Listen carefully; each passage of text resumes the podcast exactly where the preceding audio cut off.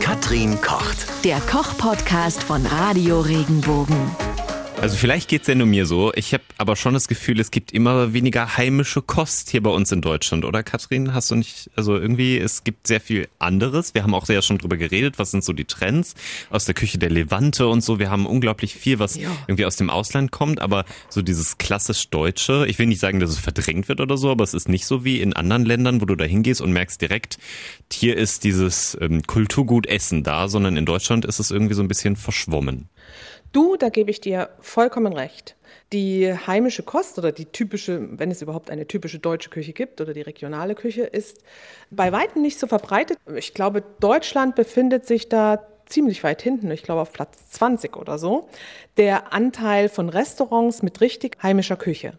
Hm. Da liegt Italien ganz weit vorn mit 77 Prozent. 77 Prozent aller Restaurants in Italien, inklusive der Fastfood-Restaurants, muss man sagen, hm. äh, sind italienische Küche.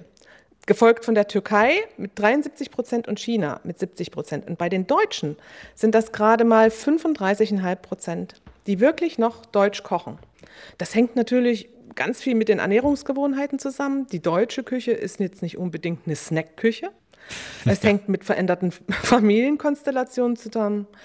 Viele Sachen müssen, müssen, müssen schnell gehen. Wir kochen nicht mehr mittags, wir kochen am Abend. Dann ist die deutsche Küche jetzt auch nicht unbedingt leicht. Wenn wir von der sogenannten deutschen Küche Bratwurst, Braten, Klöße, Kartoffeln und ein Gemüse dazu sprechen, ja.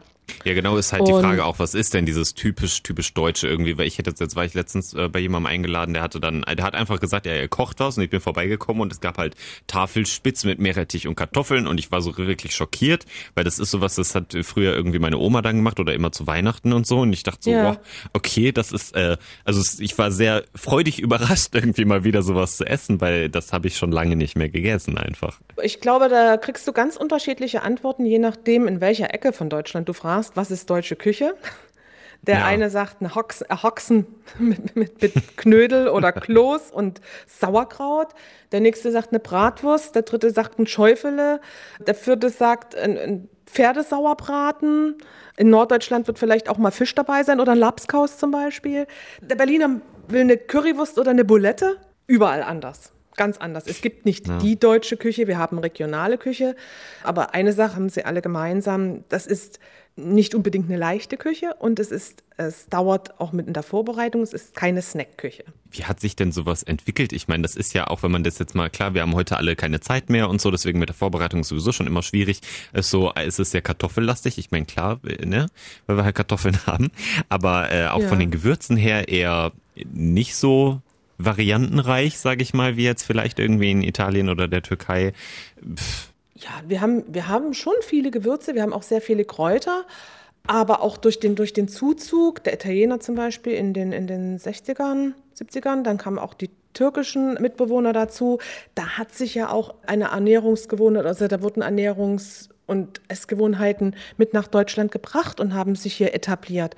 Das ist ja auch toll. Also ich finde es wunderbar, dass wir hier in Deutschland so viele verschiedene Möglichkeiten haben zu genießen. Wir haben Italiener, viele, wir haben Türken, Chinesen, Spanier, Portugiesen zum Beispiel. In Hamburg gibt es ja so ein ganzes Portugiesenviertel. Also das ist ja traumhaft. Und wir ja. haben viele asiatische Restaurants, angefangen, wie gesagt, schon mit den Chinesen. Wir haben immer mehr Japaner, Sushi-Bars und, und, und Thailänder und so weiter. Und wenn wir jetzt die ganzen Fastfood-Ketten noch rausrechnen würden, sehe es vielleicht sogar noch besser aus für uns. Ja, es sollte jetzt auch nicht ja. irgendwie bedeuten, oh Gott, wo ist unsere deutsche Küche geblieben? Irgendwie, sie nee. wird verdrängt. Das nicht irgendwie, aber ich, ich finde schon irgendwie, es ist komisch, weil das ist, also wenn ich selber schon überrascht bin, wenn ich ein, ich sag mal, eher deutsches Gericht auf dem Teller sehe, dann frage ich mich doch auch, wie, wie kommt das denn? Also ich meine, klar, wie du schon sagst, mhm. es ist halt, mhm. es ist eine schwere Küche irgendwie, es ist äh, schwieriger in der Zubereitung und so, aber da bin ich letztens auch durch so ein kleines Dorf gefahren und dann war da halt so ein richtig altes Haus irgendwie und dann äh, so im, im Augenwinkel dachte ich irgendwie, ah, da ist bestimmt so eine gute gut bürgerliche Küche irgendwie, weißt du, dann war es halt ein chinesisches Restaurant und ich dachte, mhm. was ist das denn? Also es ist, es ist schon irgendwie verrückt, ne? Aber. Ja, hm. kurioserweise geht es den Franzosen ja genauso. Auch in Frankreich gibt es nur etwas über 40 Prozent äh, nur noch französische Restaurants, weil auch die Franzosen, das ist eine aufwendige Küche.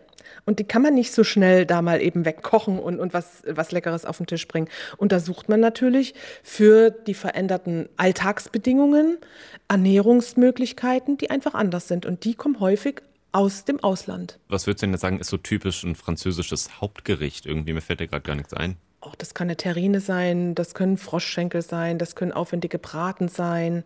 Da gibt es mhm. ja auch immer sehr viele schöne Pürees dazu, schön butterig, äh, Soßen, sehr viel eingekochte, reduzierte Soßen. Das ist schon nicht ganz ohne. Hm, also ist auch ähnlich halt wie bei uns dann quasi die Problematik, dass es halt eher schwer und aufwendig ist. Ja. Ne? Ja, hm. ja, ja. Ich meine, wenn du jetzt äh, schau dir einen Schweinebraten an oder einen Rinderbraten, der ist nicht eben mal schnell gemacht, ja. Da muss man planen, da muss man einkaufen, da muss man die Zutaten für die Soßen haben, dann muss man braten, lange garen, dann die Soßen reduzieren und so weiter. Wenn man das richtig ernsthaft machen will, dann gehen da ein paar Stunden drauf. Natürlich steht man nicht die ganze Zeit daneben. Man kann in der Zeit was anderes machen, aber man muss es planen. Und hm. dieses Planen, das tun die wenigsten oder das tun immer weniger Leute. Die mhm. Menschen sagen, okay, ich habe jetzt Hunger, schnippen mit dem Finger und sagen, jetzt möchte ich ganz schnell was essen. Und da ja. ist natürlich die deutsche Küche nicht prädestiniert für. Und es ist in den Restaurants dann wahrscheinlich auch wirtschaftlich gesehen einfacher zu sagen, okay, wir machen schnellere Gerichte als was, wo man jetzt ewig für rumstehen muss. Und, mhm. und, es ist ja auch so, wir bringen uns ja dadurch eine Vielfalt rein und die italienische Küche mit diesen vielen Gemüsen, die bei uns vielleicht jetzt nicht wachsen und auch mit den vielen Gewürzen, die man am Mittelmeer zum Beispiel bekommt, die bei uns jetzt nicht wachsen, nicht traditionell auch erhältlich waren, die bringen ja nochmal ganz andere Facetten auf unseren Tisch. Das ist zum Beispiel ein Grund, warum italienische Küche die beliebteste Küche geworden ist mittlerweile. Ohne Fastfood-Ketten, ne? Also die mhm. jetzt mal außen vor gelassen. Wenn wir uns rein um Restaurants, uns Restaurants anschauen, ist die italienische Küche die beliebteste Küche. Wegen der Pizzen. Oder? Weswegen auch immer. Ich denke mal, ja. vielleicht die Pizzen sind es eins, und aber auch die Pasta. Die Vielfältigkeit ja, und die Unkompliziertheit eines Pastagerichtes sind unschlagbar. Hm. Du kannst das vegetarisch machen, du kannst das für, für Carnivoren machen, für Fleischesser machen, du kannst das ganz preiswert machen, du kannst das sehr aufwendig kochen. Ob du jetzt ein Aglio Olio hast, wo dich vielleicht der Einsatz für einen Teller ein paar Cent kostet, oder ob du jetzt mit Shrimps oder mit, mit hochwertigem Fleisch oder gar mit Trüffeln machst. Das ist so vielseitig anbietbar, dass das von vielen Leuten gerne genommen wird. Was war denn so das letzte deutsche Gericht, sage ich mal, was du gemacht hast? Hast du da vielleicht irgendwie mal einen Tipp? Eine Frikadelle. Wir essen, ja, gerade wenn es rausgeht zum Snacken. Und da muss man sagen, das muss man eben auch vorbereiten. Ne? Wenn es dann einmal fertig ist, ist es auch schnell gesnackt.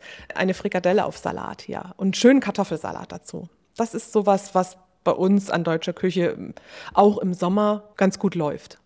Ja, immer jetzt, wo du es sagst, ne, ich habe tatsächlich, jetzt habe ich am Wochenende habe ich auch einen Kartoffelsalat gemacht und da dachte ich so, heilige Scheiße, ist das aufwendig. Das ist ja, also, also sonst, ich glaube, ich habe noch, also ich habe noch nie vorher einen Kartoffelsalat selber gemacht, aber das ist ja, also What? wie du, ja, sei ruhig schockiert, aber wie du vorher auch schon gesagt hast, das ist ja ähm, es ist so, da, da, muss man warten, irgendwie die Kartoffeln erstmal kochen für 25 Minuten, dann irgendwie dann noch die Zwiebeln, also eigentlich sollte man laut Rezept die Zwiebeln in Brühe einkochen. Dann dachte ich mir, irgendwie hätte ich dann doch gerne noch so ein bisschen Röstaromen und habe die Zwiebeln angebraten mit braunem Zucker ein bisschen karamellisieren lassen, dann noch Speck mhm. dazu und dann erst die Brühe rein und das dann über die Kartoffeln und das halt, ich glaube, eine Stunde musste man es einziehen lassen. Aber dieses Einziehen zum Mindestens. Beispiel dachte ich auch so, boah, ja, ja. Und so, jetzt mach doch irgendwie, ne? Warum geht das mm, nicht schneller? Mm. Weil dann mussten die Kartoffeln natürlich auch erstmal abkühlen und weil ich natürlich auch ein ungeduldiger Mensch bin, habe ich die dann erstmal ins Gefrierfach gesteckt für eine Viertelstunde, Was? damit sie schön abgekühlt waren. Ja, es hat am oh Ende Gott. trotzdem gut geschmeckt. Also ja. Dann machst du doch die Kartoffel kaputt. Die, ja, aber naja. es, ähm, es hat funktioniert, es war sehr lecker und äh, ja, es hat, ich habe sogar über Nacht noch einziehen lassen, erst am nächsten Tag gegessen. Also du, man kann das natürlich optimieren, aber. Der Vorteil dieser Küchen ist natürlich, wenn man gut planen kann und wenn man gut vorbereitet ist, dann kann man die Sachen einfach auch fertig haben ne? und sie dann einfach nur noch warm machen, wie zum Beispiel ein Braten. Der kann ja fertig sein, wenn hm. Familie kommt oder wenn Gäste kommen. Man muss allerdings die Zeit vorher investieren. Genauso ist das mit deinem Kartoffelsalat, den machst du ja nicht für Punkt 12, den kannst du ja schon Stunden vorher fertig machen und dann ist er eben parat, wenn du ihn brauchst. Ja, Ja, meine Güte. Da wundert man sich nicht, warum es nicht mehr so viel heimische Kost gibt. Also, wenn ihr Zeit habt und planen könnt, was ich nicht habe und nicht kann, ähm, dann äh, ist die deutsche Küche doch vielleicht nochmal was für euch und ihr könnt es nochmal ausprobieren. Wenn dir der Podcast gefallen hat, bewerte ihn bitte auf iTunes und schreib vielleicht einen Kommentar. Das hilft uns sichtbarer zu sein und den Podcast bekannter zu machen. Dankeschön.